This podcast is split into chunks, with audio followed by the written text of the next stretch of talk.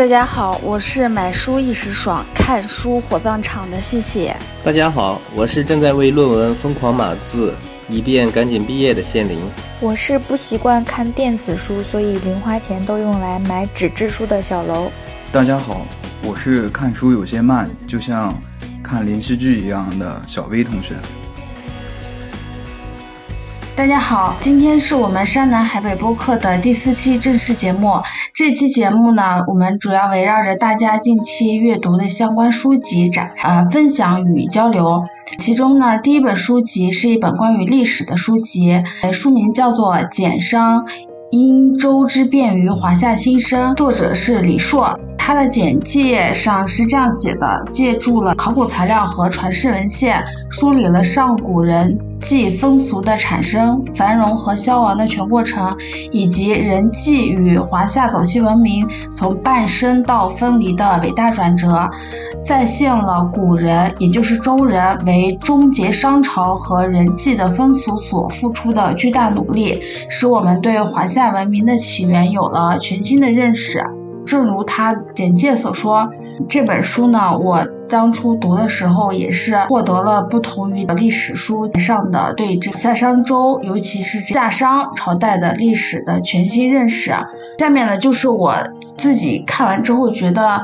让我感受比较深的点。我并不是从史学的角度上很专业的去探讨内容，更多的是推己及人，从自己。现代的人的角度去看待这些过去的历史。首先要跟大家分享一段话，就是在这本书的影子里，作者有一段是这样写的：全球历史上人际、宗教与决斗产业的消亡，都源于外来文化的干预。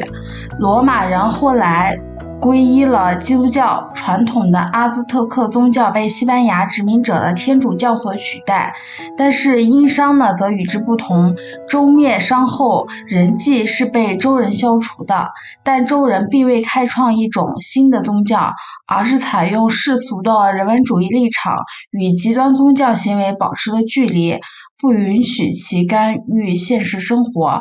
就是所谓的这个敬鬼神而远之，这也奠定了后世中国的文化基础。人际场之外，中灭商和西周王朝建立之后，人际现象是迅速退场，并从人们的记忆和历史文字记录中彻底消失。本书在搜索上古文献的人际线索时发现。几乎唯一正面记载过商代人祭现场的是周文王创作的《易经》。根据本书的研究，人祭的消亡和周灭商是有直接关系的。在周武王死后，辅政的周公旦取缔了商人的人际风俗，并消除了关于人际的文字记录和历史记忆。周公此举可能是为了防止其死灰复燃，执行的也比较成功，于是留下了三千年的记忆空白。呃，这段话当时对我的震撼是比较大的。我之前对历史人物其实。就是把他当做历史人物来看，并没有觉得这个人，嗯，他可能对当时的时代重要，但是并没有觉得他对人类文明有多么大的影响意义。嗯，但是在了解到这背景故事之后，我觉得周公旦是一个特别有思想和远见的帝王。他取缔了人际，并且把人际现象从人们的记忆和文字记录中彻底消失，是其实对中华民族也好，还是对全人类历史进发展进程也好，其实都有一个很大的质的个影响。他不仅取缔了当时的人际，挽救了就是当时的百姓的生命，其实。把呃人际的现象从个人们的记忆和文字记录中彻底消失之后，更挽救了个后世不知道几代可能千千万万个生命，让整个人类的文明发展，至少我们中华民族的文明发展有了质的变化。而且就是相比秦朝的焚书坑儒，在周朝的时候就把人际现象的这记忆和文字记录消灭的这么彻底。消除文字记录的行为得以彻底贯彻，在他那个生产力和这个国家行政手段都非常落后的时候，其实是非常了不起的事情。我当时不觉得，但后来想想，还真的挺了不起的。我第二点是看到第二部分，就是殷商，它的原文是这样说的：就是殷商后裔儒家六经的编辑者孔子。孔子离纣王和周公的时代仅五百年，他编辑的六经保存了一些真相，但也有意的掩盖了一些。本书认为这是孔子在探究到真实历史之后做出的决定，他要继续周公的事业，重塑华夏文明。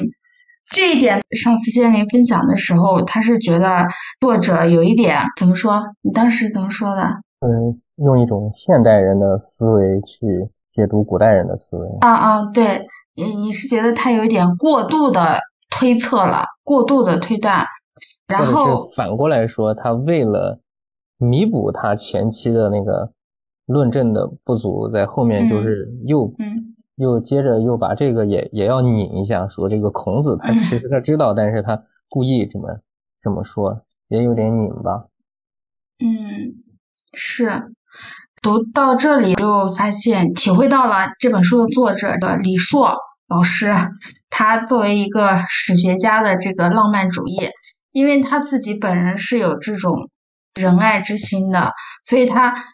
就会忍不住的过度的推测，然后以己度人，觉得孔子也是出于仁爱之心啊，掩盖了真相，没有把人际的历史再次翻出来，然后让这个文化得以死灰复燃也好，得以得以留存也好。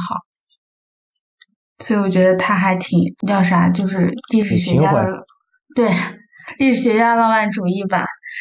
还有第三点，就是在二里头文化青铜铸造王权的这里，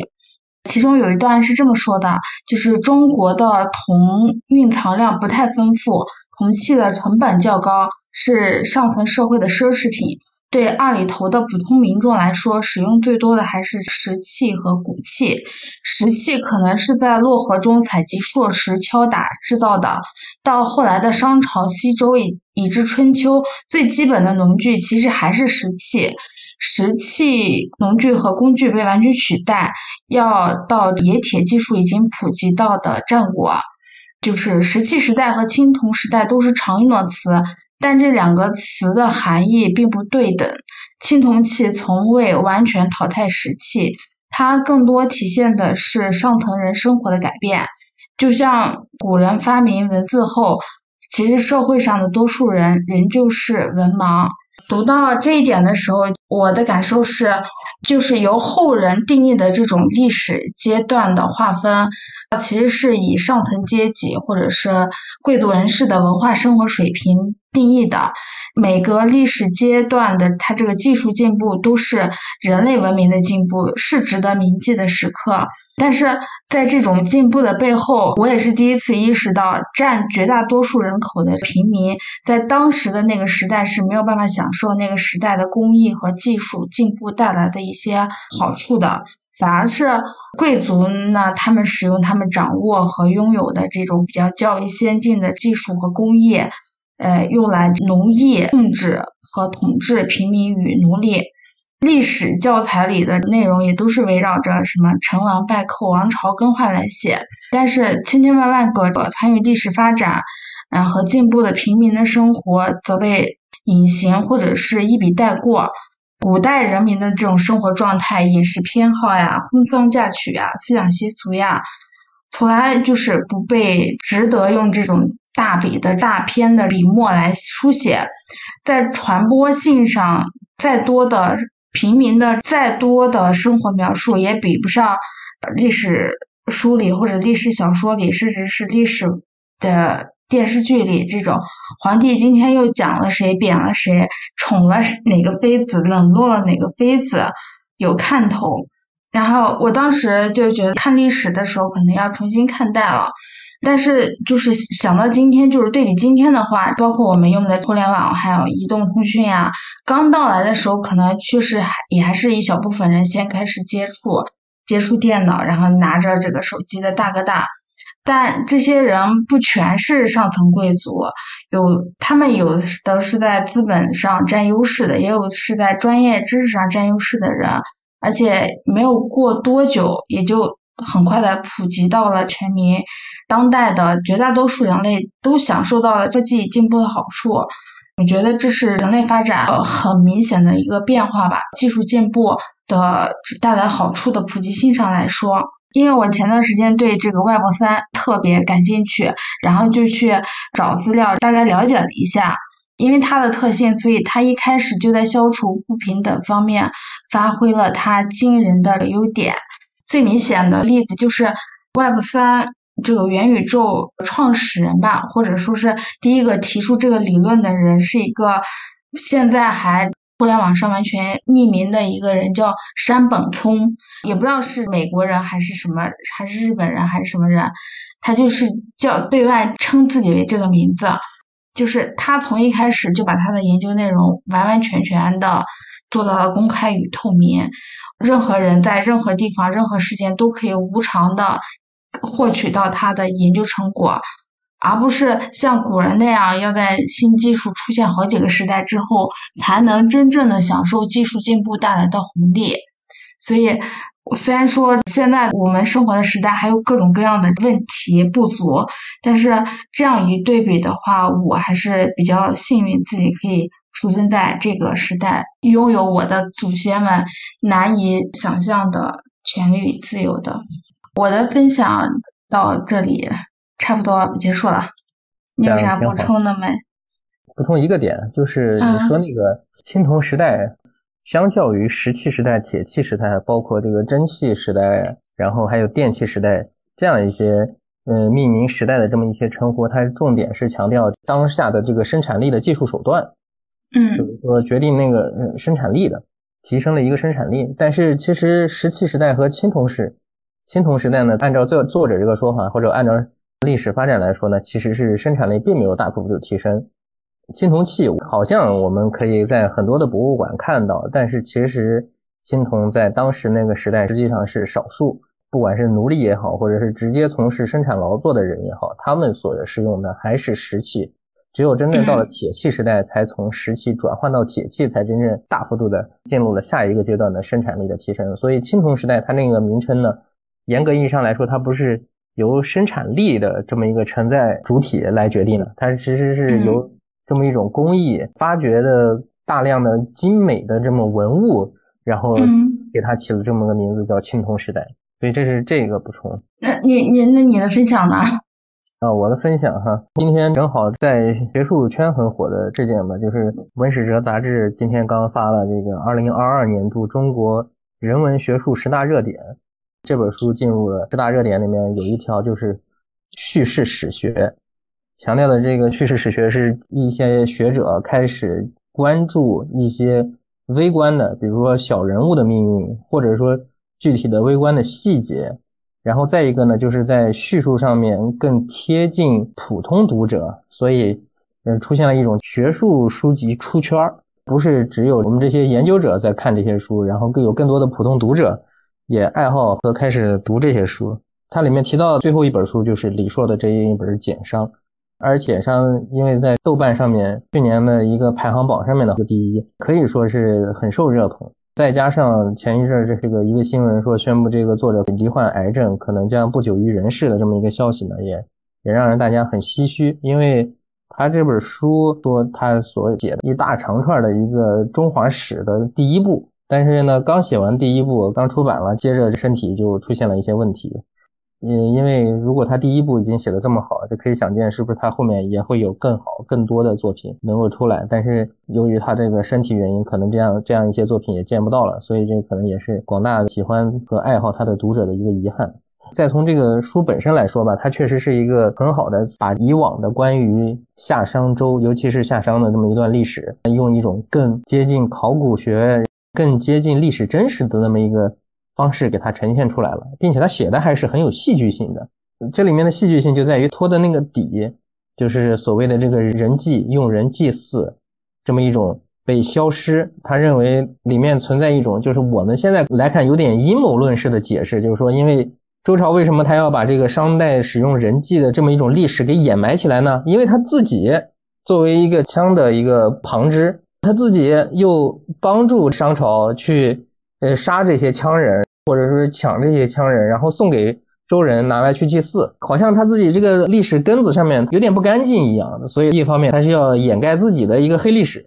再一个呢就是周公旦他自己有一种不管是出于仁爱的想法，还是出于政治统治的需要，呃，他要把这个人祭的这样一个祭祀制度一定要掩埋在历史中，就让他。从未出现过一样，所以我们从这个周朝开始给他重新创造一种新的历史，把那以前已有的历史记录给他完全掩埋了。所以我们现在看到的历史材料里面完全没有记录这一段用人祭祀的这么一些记录。他认为是这样一个原因，是人有意的掩埋，而不是说其他什么别的原因。这个东西让我想到什么？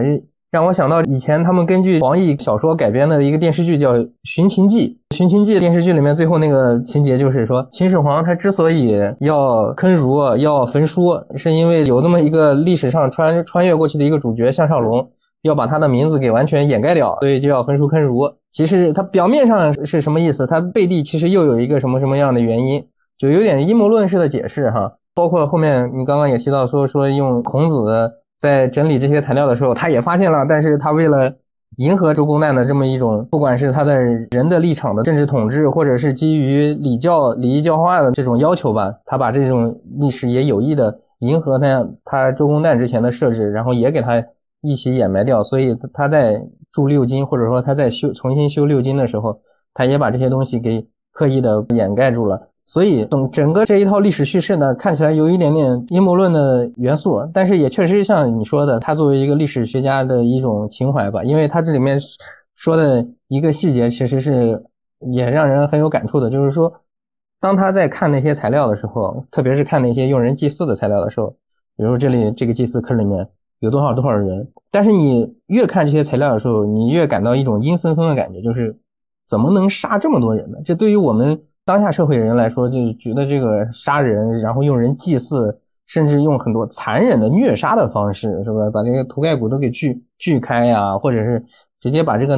脑袋放在那个鼎里面煮啊，类似于这样的，甚至有可能要呃分食这样一些人肉，这大家都煮了都要煮来吃，这么一种这么一种这种历史细节，你看多了之后，会让人觉得，哎呀，这个很让人绝望，所以。他刻意想要把历史脉络写成一种善的力量，或者说这种追求文明的力量，要不断的去战胜恶劣的，然后甚至有点邪恶的这样一种力量。所以他最后这个历史脉络一定要放在人际怎么样出现，然后怎么样传承，然后又怎么样被被一定要是被消失，然后被掩盖的这么一个历史线索里面。我觉得他这个书里面还有一个很有价值的地方，是在于他对于考古这种发掘和这种一些具体的那些场景的还原。因为直接看考古考古报告哈，直接去看这些材料，其实是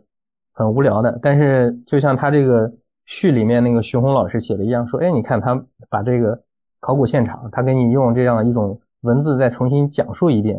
用一种历历时的过程，就是说我们看到的是这么一个样，但是实际上它是一开始先杀了几个人，接着又杀了几个人，接着又怎么怎么样，它是一个过程性的，它把它变成一种时间化的这么一种线索，去给你呈现出来，就显得很形象。这也是我觉得他可能在那个文史哲这个评价里面，所谓的叙事史学里面强调这种叙事性，强调这种对读者的亲近感，然后使这个作品能够出圈的因素。我觉得这也是其中一点，因为就是能把这个历史细节还原的这么。让人能够直接贴切的感受，能够设身处地，或者能够有身临其境的这种感觉，其实是很难得的。尤其是面对的是一些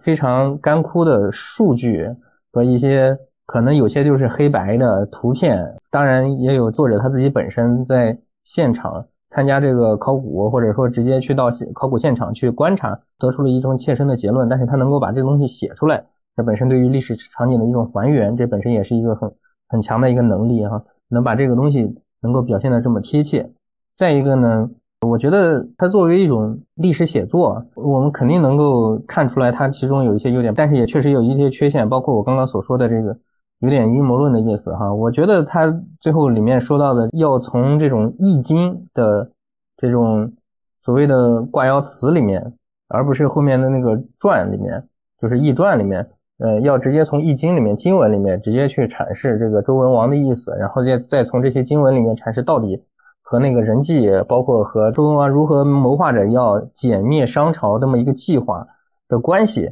有有一点点，他先有这个结论，然后再去读《易经》，然后结果就把《易经》读的满本都是一个谋划书，一个谋划要怎么样推翻商朝的这么一个计划书了。我觉得《易经》本身可能并不完全是他所要表达的这个意思。但是在他的这个呈现嘛，或者说在他的论证之下，也确实你读易经读出了一些别的味道，也是很有意思的一个解读的角度。怎么说呢？这个历史材料解释言之成理即可。我觉得至少在他的可能叙事线索里面，他可能还是成立的。单纯从我个人来说，我觉得如果这么去读易经的话，可能还是不太对的。当然，易经到现在它已经变成一个非常复杂的，因为包含了更多的一些。这个算命啊、算卦啊，或者风水啊什么之类的东西啊，那那那就更复杂了。但是我觉得从原初的本身的这这样一种，它作为一个当时古代人解释和观察自然世界的一个记录的角度来说，它可能还不是作者所要表达的那个意思。它更多的可能是古人的对于世界和自身以及整个世界观的这么一个记录和观察。他表达的是那样一个意思，而不是作者所说的这种周文王要谋划怎么样歼灭商朝这么一个计划书。再有呢，就是因为他自己也写了那个孔子那历史，包括他之前写这个南北朝南北战争，就类似于这样的一些历史性的著作。我觉得哈，如果他要继续真的是按照他之前那个计划去写下去的话，确实觉得他能够写出一些独一无二的一个中华史。其实确实是罹患了这个病，确实有点，呃，有点很可惜啊，很让人遗憾。因为我看了这个书之后，我确实觉得可以再找来他的其他一些书，再继续的看一看。这本书就很值得推荐，不管是对历史感兴趣，还是说对于我们所当下的这样一个如何形成的一种呃儒家的文明，因为儒家文明就是在周公文化，包括孔子的整理。这样以及后代儒生继续延续的那个线索，然后这么样一点去增饰，这么一个基础上形成的。那么我们对于这种儒家文明的一种探讨，肯定就要回到这个周公那里，然后他对于这样一种周公文化或者礼教文化、礼乐文化的这么一种解释，其实是很符合我们当下的一个价值观的，就是我们用文明战胜了那种邪恶，战胜了一些挑战人性的东西，然后我们从一个茹毛饮血，或者说一个。宗教化的时代变成了一个世俗的时代，这变成了一个认同世俗价值，变成一个敬鬼神而远之，变成一个实用性的时代。它里面有一个很好的结论，就是说我们这个文明是一个早熟的文明，就是相比于不管是刚刚说的古希腊罗马，或者是其他的一些嗯已经中间流传下来有有割断的文明来说，我们这个文明是一直延承下来的。这种延承性就在于从周公那里。把这种礼乐教化的这种文化给制定了，给定下来了。所以读他这个书，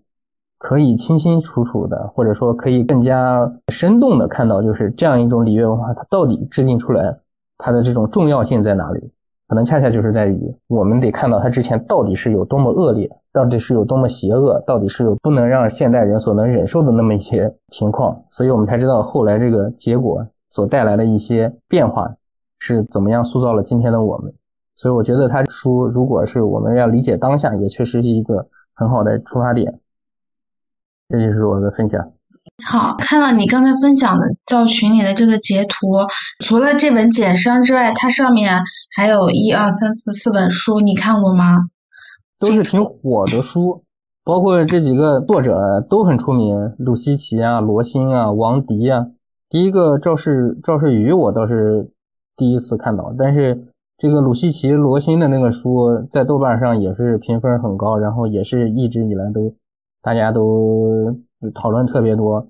然后这个王迪的话，之前他写了一些关于在成都的一些微观的一些社会学和史学的一些著作，也是很出名，然后是一个很出名的学者。嗯，我看他这个公众号的文章的名字叫做《叙事史学受到公众热捧，历史传述呈现多元化取向》。他提到这些书，基本上也不是在讲哪个皇帝、哪个妃子又怎么了，其实在讲基层的这个官吏啊、宫女啊，还有平民百姓的生活。可能我也是没有关注过，从来没有听说过哪个皇帝的传会被热捧，受到公众热捧，没有听说过。但是你看，这种写古代普通平民生活的书，就会受到同为平民的我们的热捧。就说明，其实大家还是有想了解古人的兴趣的，只不过之前可能太多人写了什么帝王将相的这种事情啊，包括电视剧也是只拍这些。但是我觉得现在就是，可能也是我因为《简商》这本书开始关注这种史学的书了，就会发现写平民百姓这种书越来越多了，然后大家对历史。也有了从另外一个角度去了解历史途径或者渠道，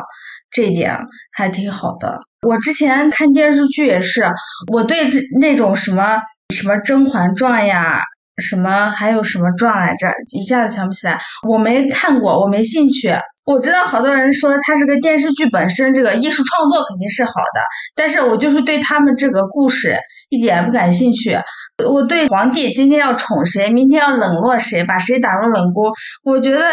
一是跟我没啥关系，二是。我在想，历史上难道没有其他有意思的事情可以写，可以用来拍成电视剧吗？为什么非要天天围绕一群女的抢一个男的，抢来抢去？这有什么好抢的？我一直就看不进去《甄嬛传》。我看到电视上那种好几个女的互相抢一个男的，我就想翻白眼，我就看不下去。但是你让我看那种讲平民百姓的这种古装的剧，我就能看下去，我还觉得挺有意思的。那我以后没有办法跟你讨论《甄嬛传》了呀，我没看，我真的一集都没看过，我真受不了王后妃子为了争皇帝的宠，然后勾心斗角这种你死我活，受不了。我在想何必呢？那又不是几千万什么珍宝，或者是几亿的一个什么很宝贵的宝藏，只是一个人而已，有必要吗？看甄嬛。不用较真这些事情，主要是它比较下饭，变数多了，会有什么多余的思考，就是在走剧情线。好，我就是看不进去，我一上来看见他们在争宠，我就 翻白眼退出了，受不了。然后，那现在还有要分享的吗？好，那我们就开始第二本书的分享了。第二本书是我推荐我的朋友们读的。嗯，是秋元，嗯，她呢是一位叫做杨本芬的奶奶，在前年去还是去年写作出版的《杨本芬三部曲》中的其中一部，另外两部呢分别是《浮木》和《我本芬芳》。杨本芬奶奶她在此之前是从来没有写作经验的，她到了老年的时候，觉得自己的故事，然后她母亲的故事，还有她母亲的母亲，就是她姥姥的故事，需要有人把她。书写下来，记录下来。我因为我看过 B 站曾经出了一个，但是还有书籍的纪录片，在那个纪录片里有一集采访了杨本芬奶奶，她就是说，她写这些的时候从来没有想过要出版，或者是要用什么华丽的语言去把这个故事精雕细琢。她就是在她小厨房的一个小桌子上。每天根据回忆来记录一下，把他想到的、回忆到的事情记录下来。他记录了很多之后呢，他的女儿他就试着把它发到了网上，是哪个论坛里吧？好像发完之后呢，收到的反响特别好。然后后来呢，乐府文化这个出版社的编辑就在网上发现了这个杨本芬奶奶的故事，然后联系到了他，和他一起把他的这个杨本芬三部曲，大家也把它称作这个女性主义的三部曲，呃，秋园浮木和我本芬芳三本书出版了。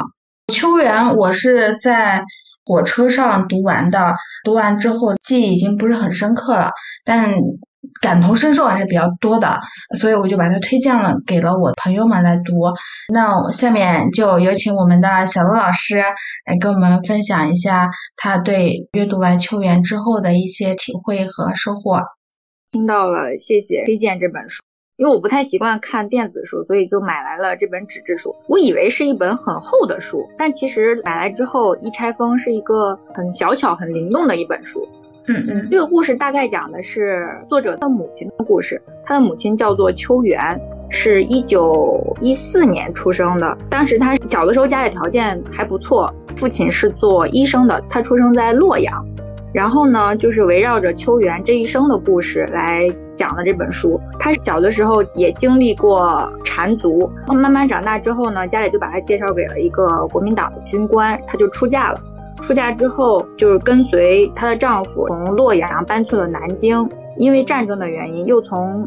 南京。当时在撤退的时候，他们中途从武汉下了船，然后因为她国民党的丈夫家是湖南，所以他们就从中途下了船去了湖南老家。然后呢，从湖南老家生活了很多年之后，经历了一些家庭的变故，在她丈夫死后，她改嫁到了湖北。在她第二任丈夫死后，从湖北又回到了湖南，一直到晚年就生活在湖南。她的一生大概是这样的。我花了两个晚上的时间看完，看完有一点沉重，就是说不上来是什么感觉，但是你好像又有点难过，就你会感叹人在命运面前的渺小。尤其是在时代面前，你好像就像一粒沙那样，有很多很多你无能为力的事情。但是呢，你要很坚韧的活着，慢慢的走完你这一生。前面的路有很多是未知的。现在看完了这本书，你就感觉好像跟着他走了一遍他的人生一样，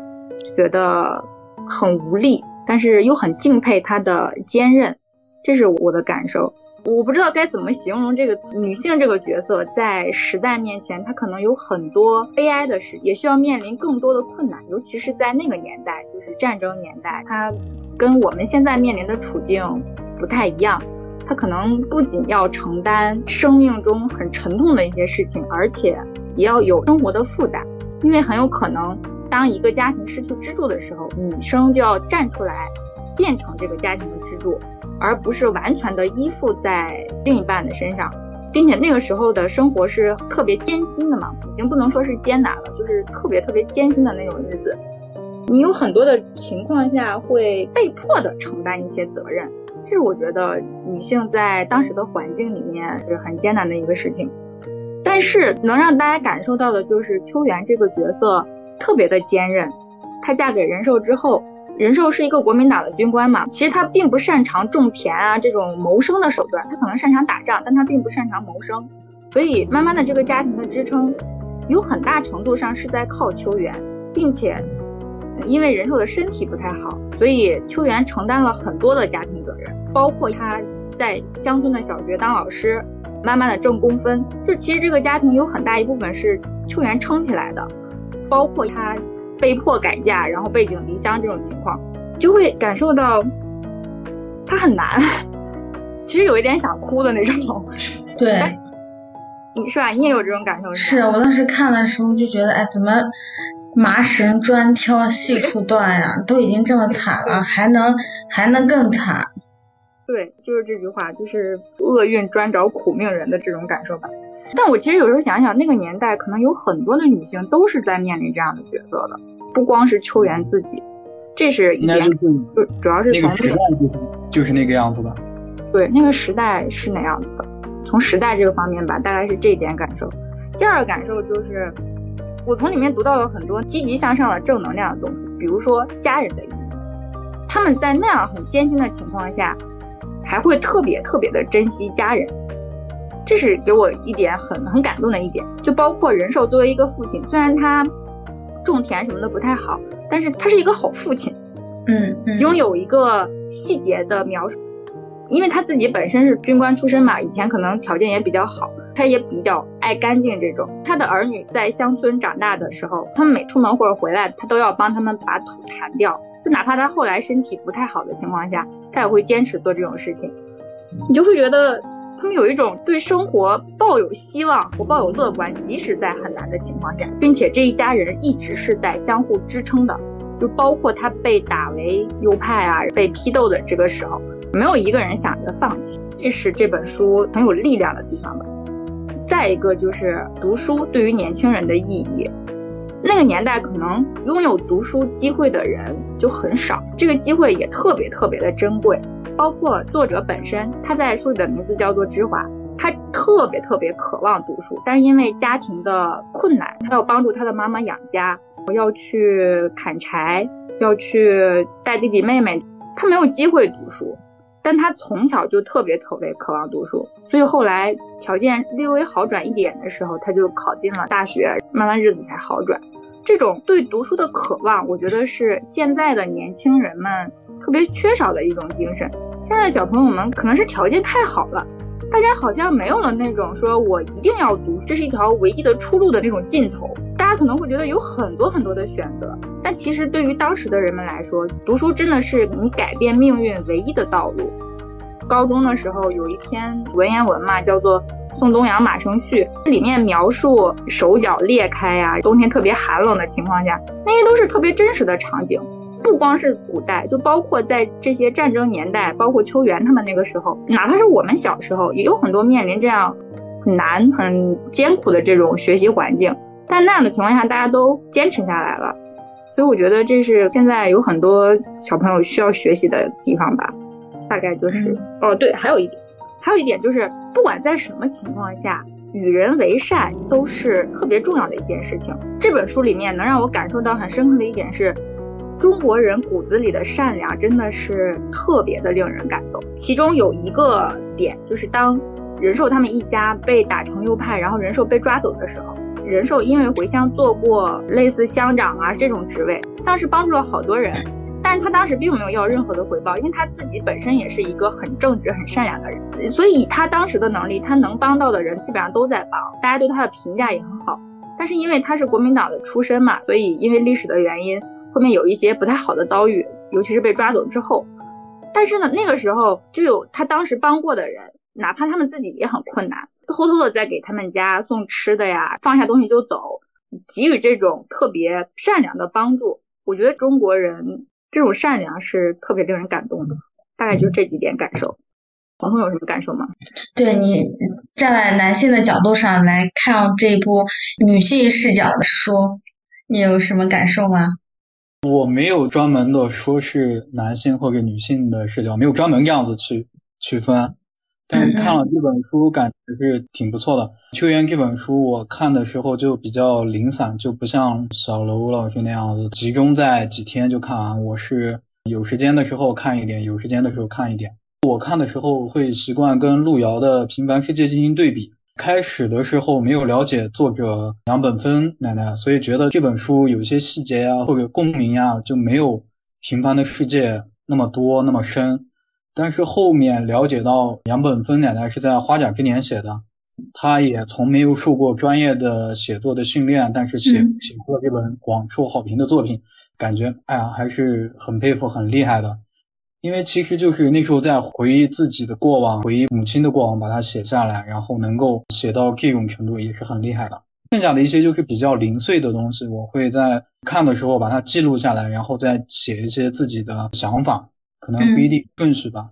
就他在最后一段的时候，有一段话是总结了他的一生，就是在芝华，也就是杨本芬啊，在秋园的棉袄口袋里发现了一张纸条，上面写着：一九三二年从洛阳到南京。一九三七年从汉口到湘阴，一九六零年从湖南到湖北，一九八零年从湖北回湖南。这一段文字再结合看他前面所经历的那些事情，就会让我不自觉的会想起自己的一些经历，就是从伯乐一直在上学，然后到济南，后面工作又到上海，后面又回到乌鲁木齐，不知道自己未来又会怎么样。就会不由自主的联想到自己身边的一些事情，这是一块。然后也说到仁寿，就是杨本芬奶奶的父亲仁寿，因为他前面是替国民政府做事，当过了乡长。虽然他当的那时候还是挺好的，没有迫害老百姓，但是要挨批斗的时候，就把芝华叫到面前，跟他说，这次他可能会被枪毙，因为历届的乡长都枪毙了，保长也死了，也枪毙了几个。就告诉他说是以他读书人看待事情的一些角度吧，就是说我死了，你们不要难过。我虽然没有做过迫害老百姓的事，但是终究是替国民政府做过事，哪怕被枪毙也是罪有应得。国民党确实是腐败，他深有体会。他说，共产党看来真的是为穷人为百姓办事，现在穷苦人也都分了田分了房，人人都有饭吃有衣穿。人民政府好，你们要听政府的话，千万不要做对不起政府的事。你们的妈妈跟我在一起就没有享过一天福，我也心里一直都记得，我也很对不起她，只能来世报。就我死了，就希望你们能够好好孝敬妈妈，听妈妈的话。这一块的话，就感觉他就已经意识到可能自己逃不掉了，相当于说的是遗言吧。这个让我想到了之前看的一个老舍同名小说《我这一辈子》的那个解说视频，他那里头是主角是在一辈子随波逐流的，在当一个类似于现在的城管，那时候应该叫警署，也是那样子。其实他也没有做过什么坏事，只不过。也是在为国民政府做事，最后的结果也不是很好。但是仁寿他能够意识到，并且较为坦然的面对，并且给他的孩子讲这些，我觉得还是挺佩服的。其中还有一些描述了很多做饭的详细场景，虽然说当时看感觉有些枯燥吧，后面看到的话就会很生动，感觉自己好像也是在旁边看着他们这样如何做饭，然后怎么样切好，然后怎么样烧开这样子的。看到的另一本书中，云边有个小卖部中也是，就感觉更加真实。就是看到这一块的时候联想到的。我跟你说一个特别离谱的事情，就是我当时看小说的时候，你们还记得他的书里说，湖南那边待客，客人来了都会倒那个什么芝麻豆子茶，你知道吗？他描写的很具体。说这个茶怎么怎么好喝然后？喝了之后怎么怎么那么香？我当时在从武汉去长沙的高铁上，然后我就说啊，那我尝一下这个茶，到底有这么好喝吗？然后我就当时在高铁上下单了这个湖南那边特产芝麻豆子岩茶，买回来之后，它就是这种很简单的，就是黄豆、芝麻、盐。还有茶，一点点的茶叶这种，回来之后就泡上了。泡上之后发现，嗯，也就那个味吧，哈哈，就是主以咸味为主，能闻到一点淡淡的豆子、黄豆和芝麻的味道。然后我就想，我在现在喝这个茶的感受和，虽然喝的都是同一个茶，材料都是一样的，但是在他们当时生活那么贫苦的情况下，喝这个茶的感受。可能是完全不一样的，我只会觉得它比较咸，也没有什么独特的香气。但是在他的书里的描写，就感觉贼好喝。和这种很生活化的场景，觉得这本书特别贴近我们的生活，你好像就能感同身受，看到那些场景一样。嗯嗯。后他也会讲，就是为什么要泡这个茶，然后应该是属于他们那边的一个民俗吧。嗯嗯，对，待客的。嗯，对。不管怎么样。后面的话还有就是，有时候他们实在是过不下去了，家里不是就没有这些了吗？嗯，然后还会被一个一个奶奶叫邻居对吧？对对对，还会那样说，就是说我到了你们家连个茶也不泡，怎么怎么的，会这样说。还有就是仁寿那一段时间，他不是分了田吗？他就很兴奋很开心，他想的是。只要一块自己的田，就过那种农家乐的生活，就是有一些想当然的感觉。因为他一直是相当于一个书生吧，他没有做过农活，他干的其实并不是很好。当时他说的是：“嗯，我不想发财，更不想当官，只要有口饭吃，有身粗布衣裳穿就行。”然后他就辞了书不教，然后想要自己当一个农民。但是其实他做的时候，就是他平时菜草也不分，五谷也不变。就完全是个书呆子，又到了五十岁，从头种田就很难。事实证明，种田很不容易，最起码没强壮的身体就不行。这一块其实是做的不是很好。读到这一块，就有一种说是百无一用是书生的感觉，但是又联想到他之前如何带秋园，然后如何教育自己的孩子，告诉他们要善良或者要爱干净这些，就是觉得他虽然是选择错了方向，但并不妨碍。他是一个好丈夫，一个好父亲，这样子会有这样的一个矛盾的一个想法吧。虽然说没办法种田，但还是扮演好了他自己的角色。然后比较深刻的一一段话是这样的，就是说战事的发展非人力所能控制，微弱的个人就像一段浮木，在时代的滔天大浪里载沉载浮，不知会被浪头打往哪一个国岸。这个就想到了秋元他一生。从洛阳到南京，又到湖南，又到湖北，然后又回到湖南的这样，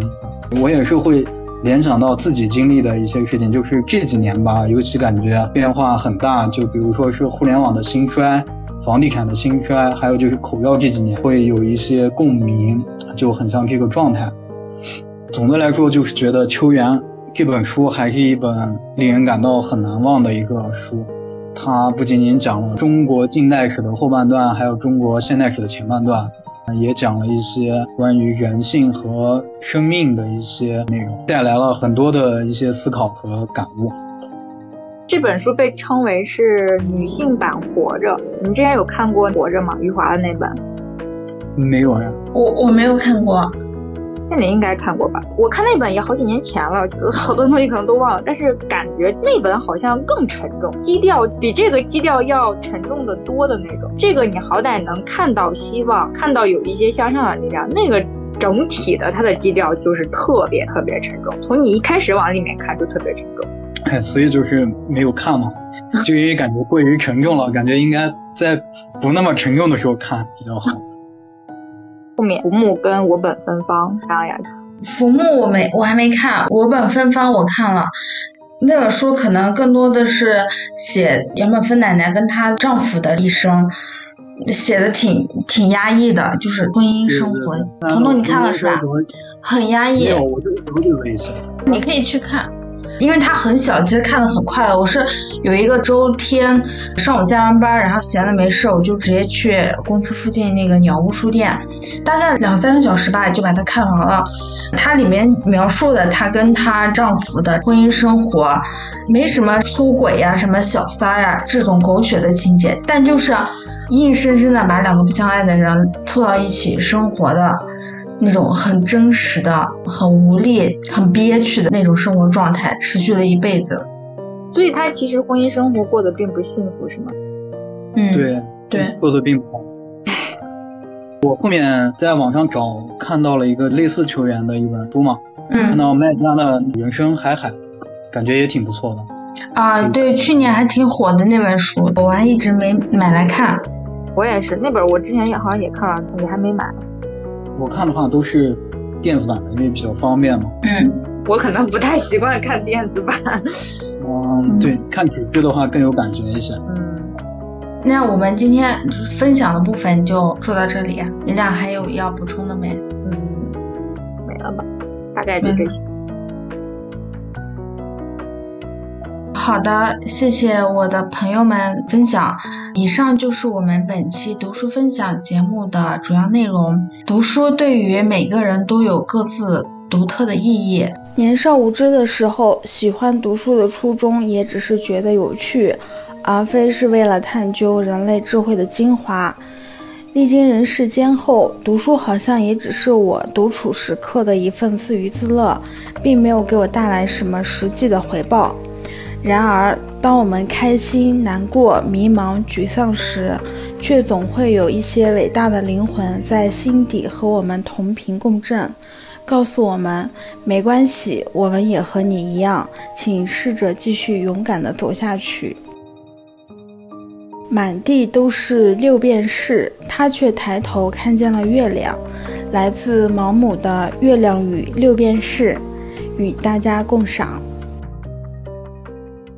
以上就是我们山南海北第四期节目的正式内容，希望大家喜欢，不喜欢也没有关系。感谢收听，祝大家早安、午安、晚安。